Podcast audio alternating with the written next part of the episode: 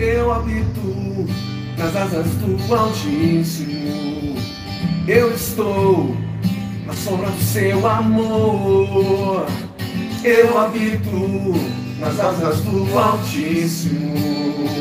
Eu estou na sombra do seu amor. Podem cair mil homens à minha direita, podem cair dez mil à minha esquerda. Serei abalado, pois o Altíssimo é meu defensor. Eu não serei abalado, pois o Altíssimo é meu defensor. Eu habito nas asas do Altíssimo. Eu estou na sombra do seu amor. Eu habito nas asas do Altíssimo. Eu estou na sombra do seu amor. Os anjos do Senhor virão em meu socorro. Eles segurarão em minhas mãos. Os meus pés serão fortalecidos e a vitória alcançarei. Eu habito nas asas do Altíssimo. Eu estou do seu amor. Eu habito nas asas do Altíssimo. Eu estou na sombra do seu amor.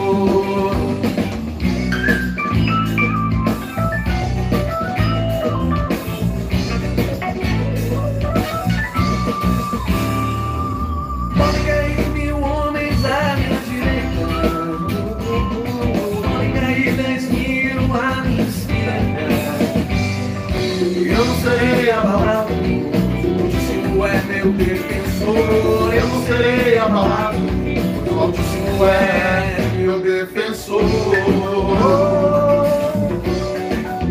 Meu defensor, Nas asas do Altíssimo. eu habito, eu habito. na sombra do seu amor. Eu habito nas asas do Altíssimo. Eu estou na sombra do seu amor.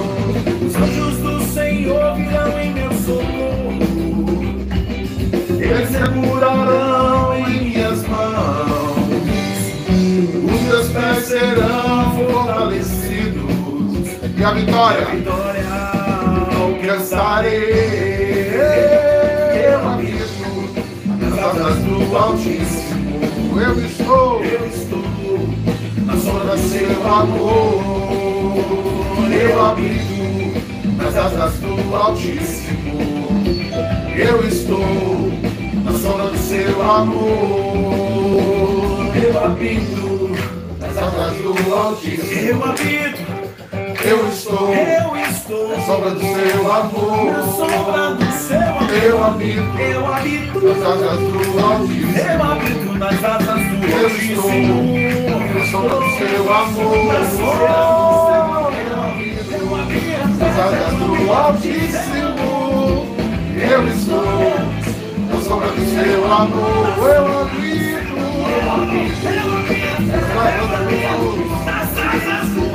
Eu estou na sombra do seu amor.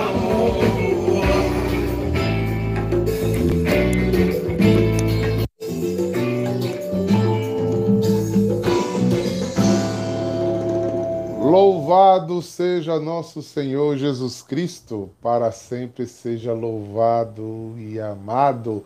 Bom dia, povo santo de Deus! Que alegria estarmos reunidos. Obrigado por me deixar entrar na sua casa, na sua vida, e juntos a gente partilhar o que é comum a nós, que é a fé em Cristo Jesus.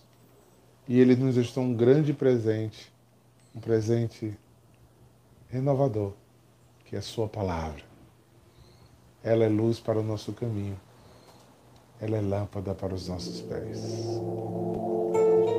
Obrigado, Senhor, por tanto carinho por nós, por tanto amor, por nos instruir a cada dia, por caminhar conosco, por vivermos juntos a graça de sermos teus escolhidos, eleitos, e não só criaturas, mas filhos desta mesma graça.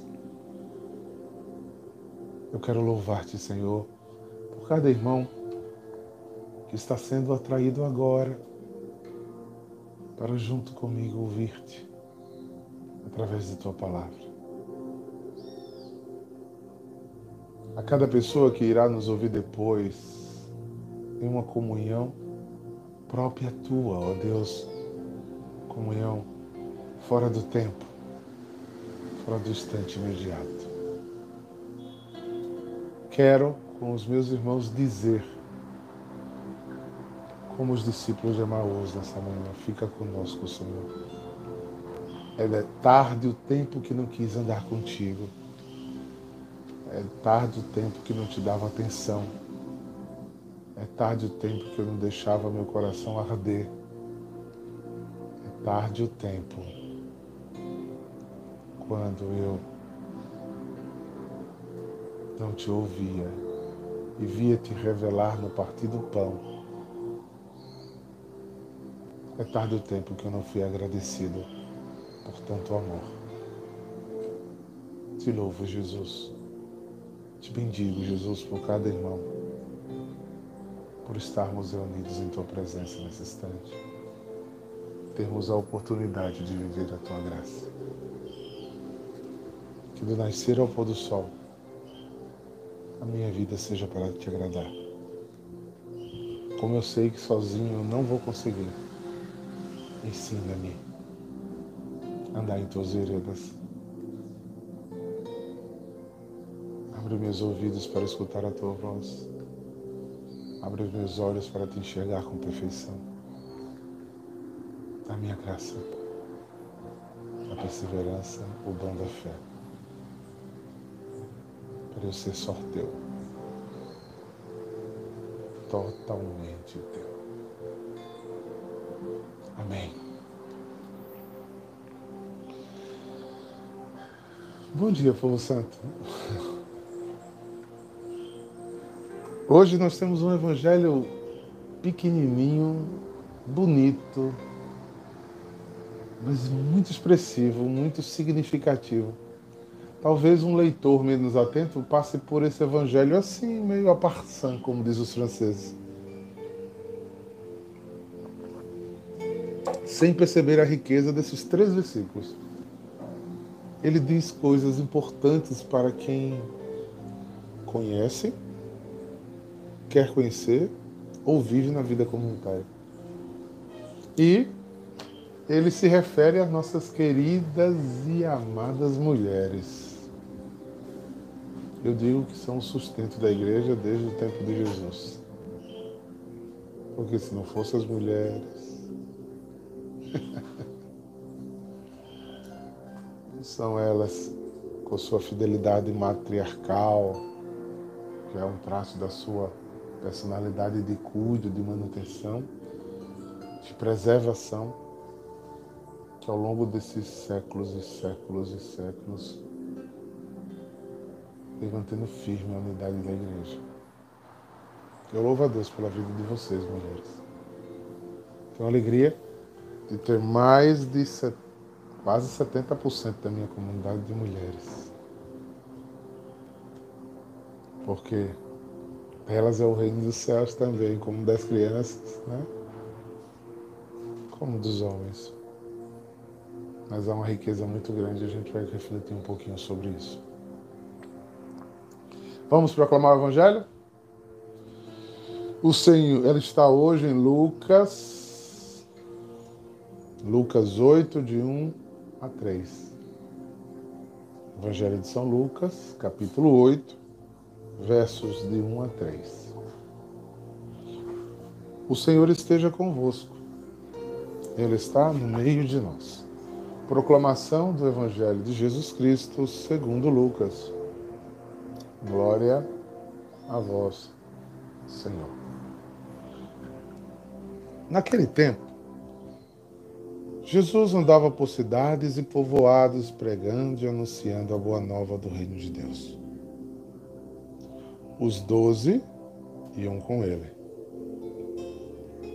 E também algumas mulheres que haviam sido curadas de maus espíritos e doenças.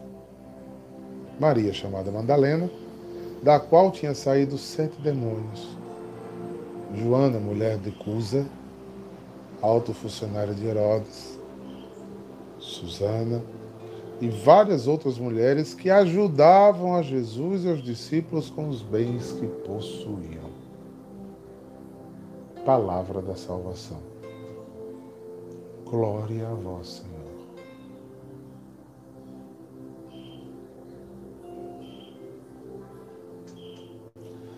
Pois é. Sequência de Jesus em Lucas aqui é muito interessante. Lembra que eu disse ontem a vocês que Lucas é um evangelho com um olhar feminino? Pois é. Porque já no tempo de Lucas as mulheres já tomavam conta da comunidade, já estavam presentes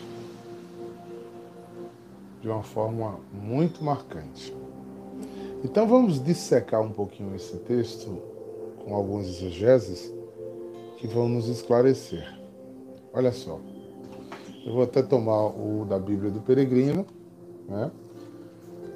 Eu gosto de mostrar as traduções porque você, por exemplo, deve estar me acompanhando, pode estar me acompanhando uma Bíblia é, da Ave Maria e dizer, mas é diferente. Mas é importante que você escute várias versões para que você sinta a, a diferença. Por exemplo, a Ave Maria, mesmo essa atualizada, ela é traduzida do latim, a gente chama a Bíblia Vulgata veio do latim para o português, ou seja, veio da língua original para o latim e do latim para o português.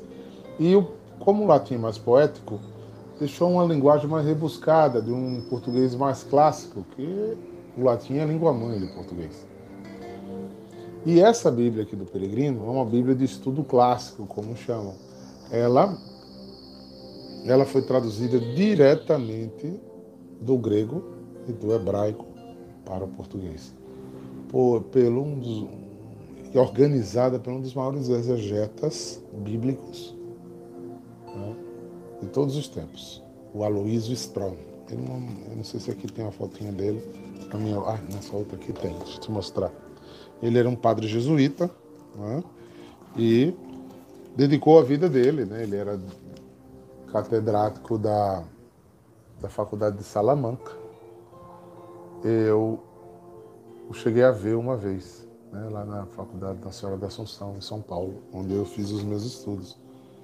Ele faleceu em 10 de julho de 2000, de 1989. Né? Ele era madrilenho e era uma sumidade, gente. É um absurdo o que aconteceu com esse. Então, você vai ver uma, uma Bíblia que tem pequeno, aqui é o trecho do Evangelho, isso tudo aqui é explicação, gente. Então, mas é uma Bíblia muito profunda, né? Então a Bíblia da Ave Maria, essa que a gente escolheu para ser comum da comunidade, ela é um livro de estudo com boas explicações já, mas aqui é, é a coisa, o texto mais aprofundado. Tanto que às vezes eu recomendo ir pela outra, porque às vezes você lê a explicação e não entende, é muito teológica, muito exegética, muito hermenêutica, né? mas é uma Bíblia interessante para você ter para comparar em casa. Você que está querendo estudar a palavra de Deus precisa ter ferramentas para isso. Então, você deveria ter uma chave bíblica, que depois eu posso indicar. Inclusive, pedir para Santa Clara, né, a livraria em adoração ter para vocês ter, que é para traduzir pequenos termos para você entender. Você ter uma segunda Bíblia, né, a Bíblia da Ave Maria de estudo ou e depois a Bíblia do Peregrino, você começa a ter um gabadal de, de coisas para você estudar a palavra de Deus de uma forma mais contundente. Se quiser comprar e ajudar a obra de evangelização, a nossa livraria em adoração tem a Bíblia do Peregrino. Tá bom? Então, dito isso, nós vamos observar aqui o texto no capítulo, no versículo 1, da, na tradução da Bíblia do Peregrino, diz: Em seguida, em seguida de quê? Vocês lembram o que aconteceu? É, no capítulo 8, ele tem um encontro, né? Com aquela mulher, no capítulo final do capítulo 7, uma mulher que lava com os pés, lava os pés de Jesus com seu, o seu choro, enxuga com o cabelo, usa, é, unge com alabastro. E o último versículo anterior diz: A tua fé te salvou, e eu gosto muito dessa expressão, porque Lucas faz o link muito bem feito aqui, né? Tua fé te salvou. Né? Então nós vamos ver o que? A fé salvou, como o texto é em hebraico, tua fé te curou, te salvou. Né? Então, um Deus que perdoa, teus pecados estão perdoados. E porque ele perdoou os pecados, ela foi salva e curada. Ou seja, ela foi perdoada os pecados, ela foi salva porque os pecados estavam sendo perdoados, e foi curado dos pecados que ele mantinha fora da salvação. É muito interessante a gente olhar por esse ângulo aí. E aí, Lucas continua no versículo 1. Em seguida, foi percorrendo cidades e aldeias e proclamando a boa notícia do reino de Deus. Aqui nós precisamos entender uma coisa muito interessante, né? É, Jesus tinha uma missão itinerante, ou seja, vamos dizer, tinha uma vida itinerante e uma missionaridade. Jesus era missionário. E o que é ser missionário? É sair da sua zona de conforto, é sair da sua vida. Né? É, é o evangelho de hoje, Lucas 8, de 1 a 3. Então, é sair do seu estado de vida e ir a outros lugares anunciar aquilo que aconteceu com você. Porque você pode tomar rapidamente comigo você entender uma coisa. Para que você entenda profundamente a missão, você tem que entender o último capítulo do Evangelho de Marcos. O capítulo 16 e o verso 15. Evangelho de São Marcos, capítulo 16, verso 15. Jesus termina a missão e aparece para eles pela última vez, antes de voltar para junto do Pai. E proclama a missionaridade da igreja. Eu teria outros textos que eu poderia dizer, inclusive de Lucas, né? lá em Atos dos Apóstolos também tem uma, uma explicação linda, mas eu gosto muito dessa expressão de Marcos. Então, como Marcos é, foi aquele que captou de São Pedro isso, para mim tem um significado muito importante, porque Lucas nem conheceu, né? Nem conheceu o Jerusalém, nem conheceu Jesus pessoalmente. Né? Teve o mesmo conhecimento que eu e você tem. Então, no Marcos 16, capítulo 15, ele diz: Ide por todo o mundo e proclamai a boa notícia a toda a humanidade. Então, qual é a primeira missão do missionário? Ir pelo mundo e proclamar a boa notícia. Por isso, um dos um clássico para nós, né, assim, a referência, a base para nós da adoração é o versículo 23. O tempo agora é esse. Que os verdadeiros adoradores hão de adorar o Pai em espírito e em verdade. E é esses adoradores que o Pai procura. Procura para quê? Aí vem o nosso carisma. Adorar e servir com alegria. Servimos o quê? Servimos a missão de Jesus, de anunciar o quê? A boa notícia. Aonde? Aonde Deus nos enviar. Um adorador é alguém que está pronto para anunciar o Evangelho de Jesus aonde Deus nos mandar. Então, a, a missionaridade nos envia. Aí o versículo 16 confirma isso, dizendo como? Quem crer e for batizado será salvo. Quem não crer já estará condenado.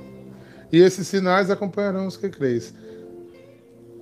Falarão nova língua, expulsarão demônios, pregarão em serpente beberão veneno mortais e não correrá mal algum. Imporão as mãos sobre os doentes e eles ficarão curados. Então, a missionaridade tem esse pré-requisito. Primeiro, anunciar. Qual é a boa notícia? Que Deus é amor e quem ama permanece nele. Essa é uma das primeiras boas notícias. Qual é a segunda boa notícia que esse povo foi anunciando? Que não é que não seja mais os 613 mandamentos, mais as tantas normas que tinham de, da lei judaica, mas que a gente precisava ouvir a Deus dizer que precisávamos amar Ele de todo o coração, de toda a alma, de todo o entendimento e ao próximo como a ti mesmo. Que Deus não era um Deus que estava preso na lei, que era um, um fiscal de transgressões.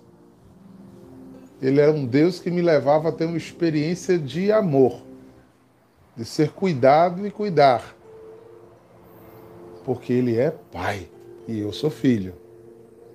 E o Pai amou tanto o mundo que deu um irmão, Jesus, para ser redentor e depois voltar junto do Pai e ser o nosso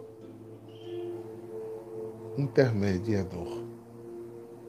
E para que a gente não fique órfão, veio para nós o Paracletos, o advogado, o que nos leva à comunhão do Pai com o Filho. Então, esse é o nosso anúncio. Quero anunciar para o mundo vir que Jesus Cristo vive e é o Senhor. Então, o primeiro anúncio que os evangelhos fez é: venha ver ele, ele está aqui. Que os apóstolos fizeram, os evangelistas depois. Mas os apóstolos fizeram foi: vim de ver. Ele está aqui. E hoje, qual é a nossa missão? Dizer: escuta, ele vai te alcançar na beira do poço. Não é você que descobre a verdade. É a verdade que lhe alcança. Então, essa missionaridade está aí. Em seguida, Jesus, depois de ter essa experiência, que vinha tendo experiências, ele continua pregando nas cidades, aldeias, proclamando essa boa notícia do reino. Mas ele só proclamava isso? Não. Porque quem acreditava no que ele proclamava, enquanto Jesus estava na terra, aderia a Jesus e começava a segui-lo. Depois que Jesus estava na terra, nos foi dada a faculdade de batizar em nome dele, fazer estas pessoas que acreditaram no que a gente disse ser igual a nós. Então, o batismo é o ritual de iniciação. Ele sai do estado de paganismo ímpio, de, de né, talvez até de descrente totalmente, de criatura para filho, através desse vínculo batismal que foi uma dádiva, uma autorização do Espírito. Mas não só isso. Quem crer e for batizado, né? então se eu creio eu sou, eu faço essa aliança e aí eu estou salvo. Jesus na terra perdoava o pecado, salvava e curava. Agora, pelo, pelo nosso anúncio, nós provocamos o crer, o batismo salva e cura. É por isso que os sinais do anúncio acompanham os que creem falarão novas línguas, expulsarão demônios, orarão pelos doentes e ficarão curados, porque Jesus não passa pela vida de ninguém deixando ele do mesmo jeito. Se sua vida está do mesmo jeito, é porque você não passou por Jesus ainda. Você não teve um encontro, não teve uma experiência. Às vezes temos um conhecimento intelectual de Jesus, temos uma experiência intelectual. Jesus está no nosso, no nosso HD, né? no nosso estado de consciência, mas não teve uma experiência sensível. Kierkegaard diz que o amor não se entende com razões. A gente precisa da razão para justificar, para entender, para processar, para compreender, para aprender, né, para absorver, haver o ato de comunicar e expressar. Mas o que você tem como experiência real, ela está no mundo do sensível. Só você sente. E só você tem essa experiência, ela é individual. Todo mundo pode estar tendo experiência e ninguém, e uma pessoa não está. Como todo mundo pode não estar e uma pessoa está. Porque Deus escolhe. Ele que escolhe. Não foi vós que me escolheste, foi eu que os escolhi e os predestinei para irdes e dar fruto. E para que o vosso fruto permaneça. Porque uma das características de quem teve uma real experiência com Jesus está descrita aqui também. É a permanência. E veja, acompanhado pelos doze. Doze o quê? Se você voltar lá, né? Em, em Lucas 6, 12.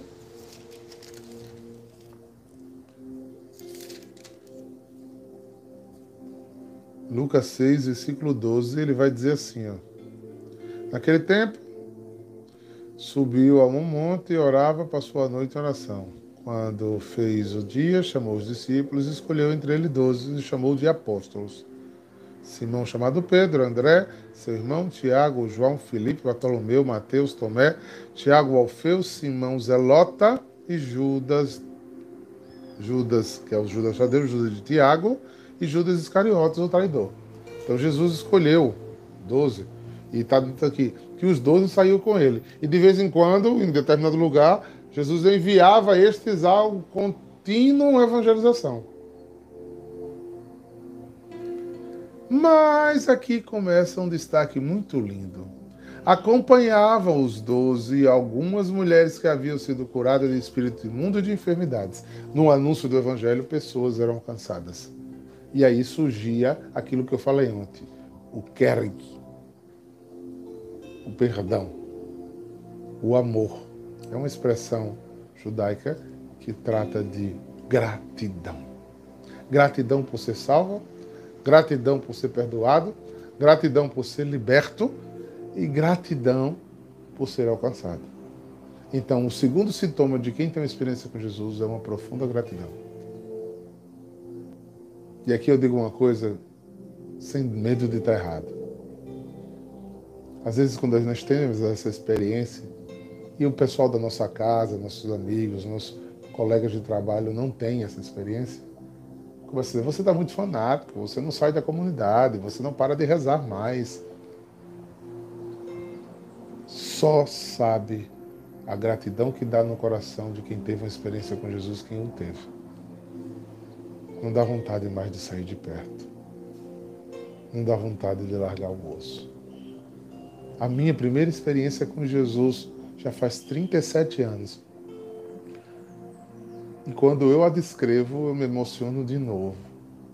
Não é uma experiência humana. Não é algo normal, gente. Se você esquece isso, não foi uma experiência profunda. Não dá para esquecer uma experiência profunda com Deus. Até mesmo quando o pecado nos consome você sabe para onde voltar. Até mesmo por causa da dor, das pancadas, você esfria um pouquinho. Não existe outro lugar para você correr. Você todo machucado vai chorar aos pés do Santíssimo. Porque é muito marcante essa experiência. Então essas mulheres começaram a seguir. Gente, inclusive eles dizem que uma casada as mulheres casadas que têm essa experiência hoje vivem a luta de, como casadas, se dividir entre a experiência com Jesus e a seu marido, sua família. Aqui, ó. A, a Joana, mulher de Cusar, e que era um pagão, né? um alto funcionário. Não, era um alto funcionário de Herodes. Vamos aí, aí é uma dificuldade, né? Mas ela seguia porque havia uma grande gratidão delas por serem libertadas. E com o passar do tempo, que passa aquela empolgação inicial, você sabe o que lhe escravizava. Você sabe a enfermidade que você tinha. Você sabe a tristeza que você tinha. Você sabe a dor que você tinha. Você sabe a vida que você levava. E você sabe que se você não andar com Jesus, você vai voltar para as mesmas praias vai voltar a pescar os peixes velhos. Então você sabe que não pode sair mais dos pés de Jesus. Porque ovelha longe do pastor, o lobo vem e ataca. Às vezes você não muda o coração, mas o, o lobo são, anda em uma pilha e destrói a obra que Deus construiu em você. Então só tem um jeito de se manter perseverante. Os que perseverarem alcançarão. É não deixar morrer a chama dessa gratidão por que Jesus fez. E saber que não pode nunca mais sair de perto dele, porque você vai ser alvo fácil para se perder. Com isso, irmãos, aí que é uma grande revelação sobre o que é uma vida missionária. Quando Jesus marca Né? Essa gratidão passa por todos os sentidos. Essas mulheres seguiam Jesus porque haviam sido curadas de espíritos imundos e de enfermidades. Aí ele cita Santa Maria Madalena, aquele apareceu primeiro, né? Pela qual tinha saído sete demônios, ou seja, era uma pessoa completamente escrava. Agora, uma pessoa com muitas posses, tinha uma cidade com o nome da família dela, Magdala. Joana devia ser outra mulher muito rica, Susana também. E outras que atendiam, que os atendiam com seus bens. Essa é uma graça das mulheres. A mulher tem em si o dom de cuido. E por ver aqueles homens, um Pedro que tinha mulher, filho, sogra, casa, empresa e tinha largado tudo para seguir Jesus. Jesus que precisava comer, beber, comprar algum remédio, um perfume, é, aqueles olhos para unção, uma sandália aos pés. Aqueles homens precisavam de cuido. E a mulher muito atenta a isso. Então, logo, elas foram as primeiras a exercer a graça da partilha. Foi conclamada uma bolsa comum e elas ofertavam. Contra a ideia do rabino, dos rabinos da época, que a mulher não podia participar nem da oração, nem da vida missionária, nem das orações, nem do dízimo. Jesus inclui as mulheres na vida comunitária. Elas passam a ser a cuidadoras do reino. Aquelas que se preocupavam, talvez, eu estou agora fazendo a hermenêutica, de lavar a túnica de Jesus, né? Para não ficar suja. E dizer, o senhor não comeu hoje direito, o senhor passou o dia pregando. Vou lhe fazer um pão com um peixe assado. O senhor não lavou seus cabelos hoje, vamos botar um unguento aqui, um alabastro, vamos botar um perfume, vamos passar esse perfume na sua pele para tirar, não criar crosta. Preocupado com os outros que Deus tinha que Jesus tinha elegido para que eles estivessem saudáveis, fortes. As mulheres sempre cuidaram do reino. Faziam isso porque aí é a parte não espiritual, mas é a parte da partilha do bem. É? De fazer o bem acontecer. A obra em adoração, tendo quase 70% de mulheres, é sustentada também financeiramente por elas como nos primeiros tempos. Porque acreditam na obra, porque investem, porque esse instinto maternal de cuido, de proteção, de alento, quando alguém adoecia, tinha febre, com certeza era uma delas que passavam a noite acordada, botando um paninho na cabeça, dando um chá.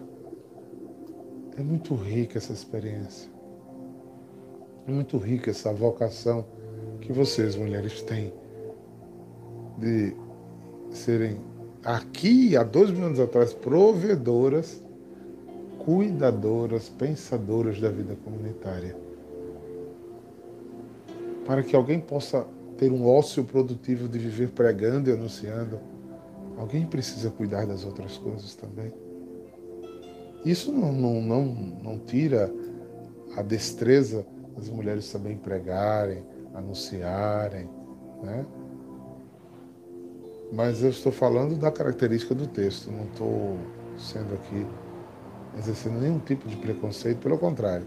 Porque lendo o Evangelho de Lucas, quem se tornar machista e preconceituoso não entendeu o Evangelho de Lucas. Não entendeu a proposta de Jesus. O olhar feminino da missão é um olhar delicado, porque a mulher tem esse sentido, esse olhar atento. Eu vejo na comunidade, né? eu vejo aqui em casa. Eu chego dando bato o olho, Daqui a pouco já chega uma comidinha, já diz, você não tomou banho ainda, cuidado, você vai dormir sem tomar banho porque está cansado, né?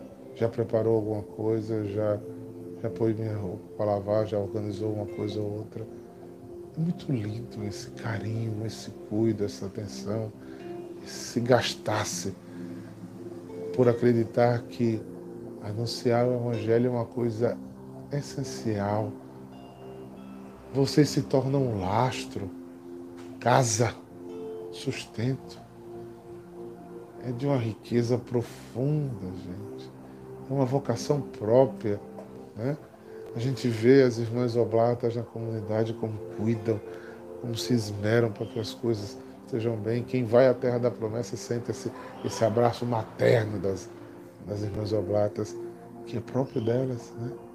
As irmãs oblatas e algumas consagradas da comunidade que moram na Casa de São Miguel né, estão sempre atentas a não faltar nada. O senhor não comeu ainda, é, irmão Leão já tomou remédio, é, fulano está precisando de uma calça, de um sapato. É, é, é muito rico, é muito rico, porque aí torna o verdadeiro espírito de família e de fraternidade. Eles tinham tudo em comum porque colocavam as coisas em comum, agiam como alguém que vivia em comunidade e colocava os seus talentos, a sua vocação a serviço. E não há um projeto egoísta de autossatisfação. Se é assim, não é Evangelho de Jesus.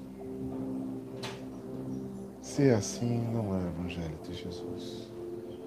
Se eu procuro uma comunidade, se eu procuro uma paróquia, se eu procuro um Jesus, simplesmente para atender os meus desejos, para ser como aqueles dez leprosos, os nove que não voltaram, eu já tenho o que eu quero.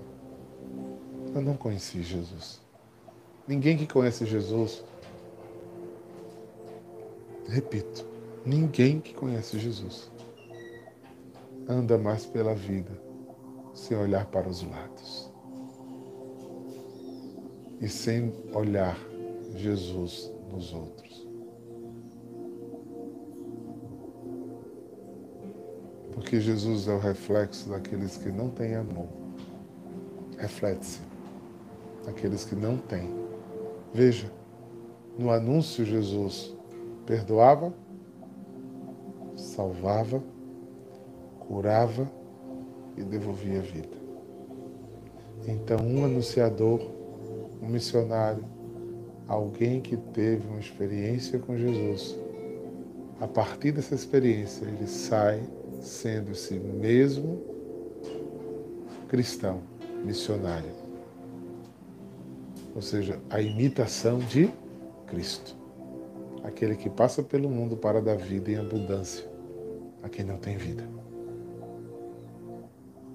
Obrigado. Obrigado às mulheres da comunidade de adoração. Sem vocês, nós não estaríamos onde estamos. Obrigado profundamente profundamente as amigas em adoração, que mesmo que a distância da comunidade não medem esforços para que essa obra aconteça. Obrigado por essa multiplicidade de dons e essa capacidade de fazer dez coisas ao mesmo tempo que os homens não têm. Obrigado porque vocês perceberam o essencial. E se doam de uma forma linda. Eu não tenho a capacidade de vocês, mas eu tenho um olhar atento. Consigo perceber a grandeza missionária da vocação de vocês. Obrigado mesmo, do fundo do coração. Em nome de Jesus eu agradeço e que a gente viva esse evangelho cada vez mais. Porque, como dizia uma grande missionária de Cristo, que é Santa Teresa de Ávila, que está chegando bem perto do, da data que a igreja comemora a sua vida, ela dizia: Não tenha pena de dar nada a Deus, porque Ele é bom pagador o que os homens não veem e muitas vezes não agradecem por serem desatentos,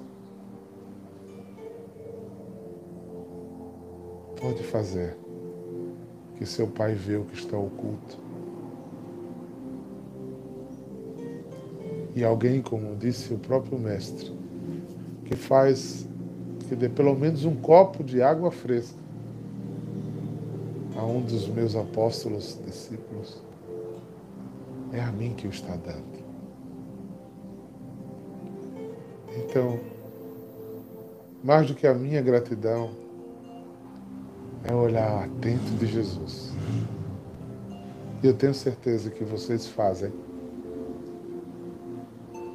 porque foram perdoadas, salvas, curadas, estão cheios de um amor chamado gratidão. Perseverem para que vocês não percam o redil.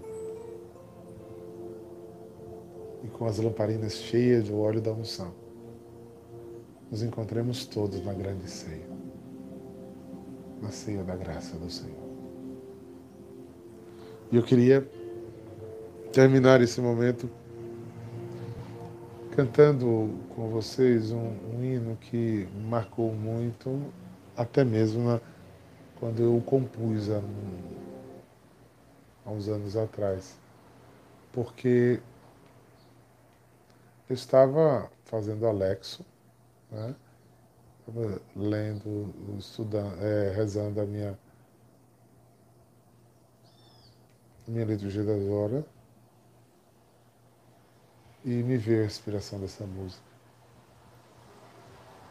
Então eu gostaria de terminar esse momento de oração com, com essa música com vocês.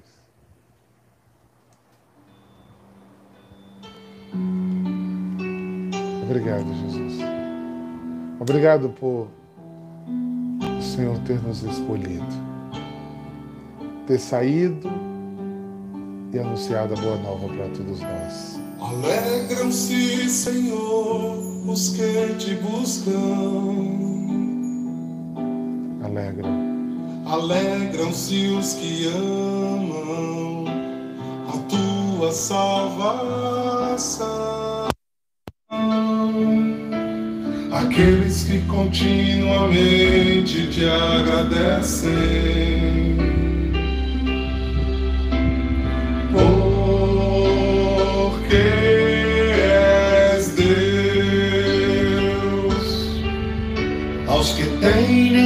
Necessidade de ti. Tu apressa sem valê-los,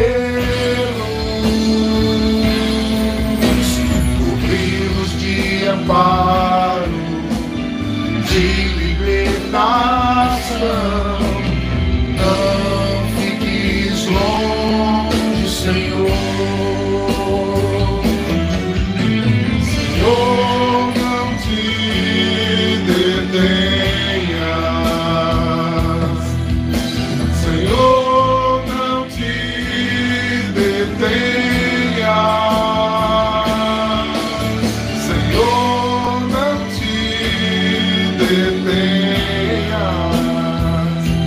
meu socorro. Vinde meu socorro, Senhor.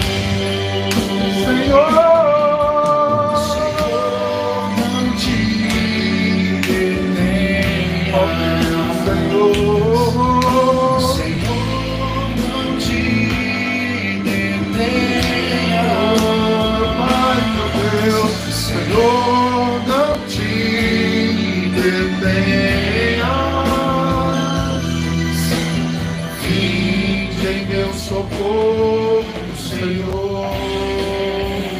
Senhor os abençoe, os guarde de todo mal, os conduza à vida eterna e vos dê a paz. Em nome do Pai, do Filho e do Espírito Santo. Obrigado, irmãos. Um santo e abençoado dia a todos. Que Deus nos con- continue nos fazendo um só coração, uma família, uma comunidade. Shalom! Dá teu joinha, dá teu joinha, comenta, partilha e vamos continuar evangelizando. Até amanhã, se Deus quiser. Um beijo no coração de todos. Tchau, tchau!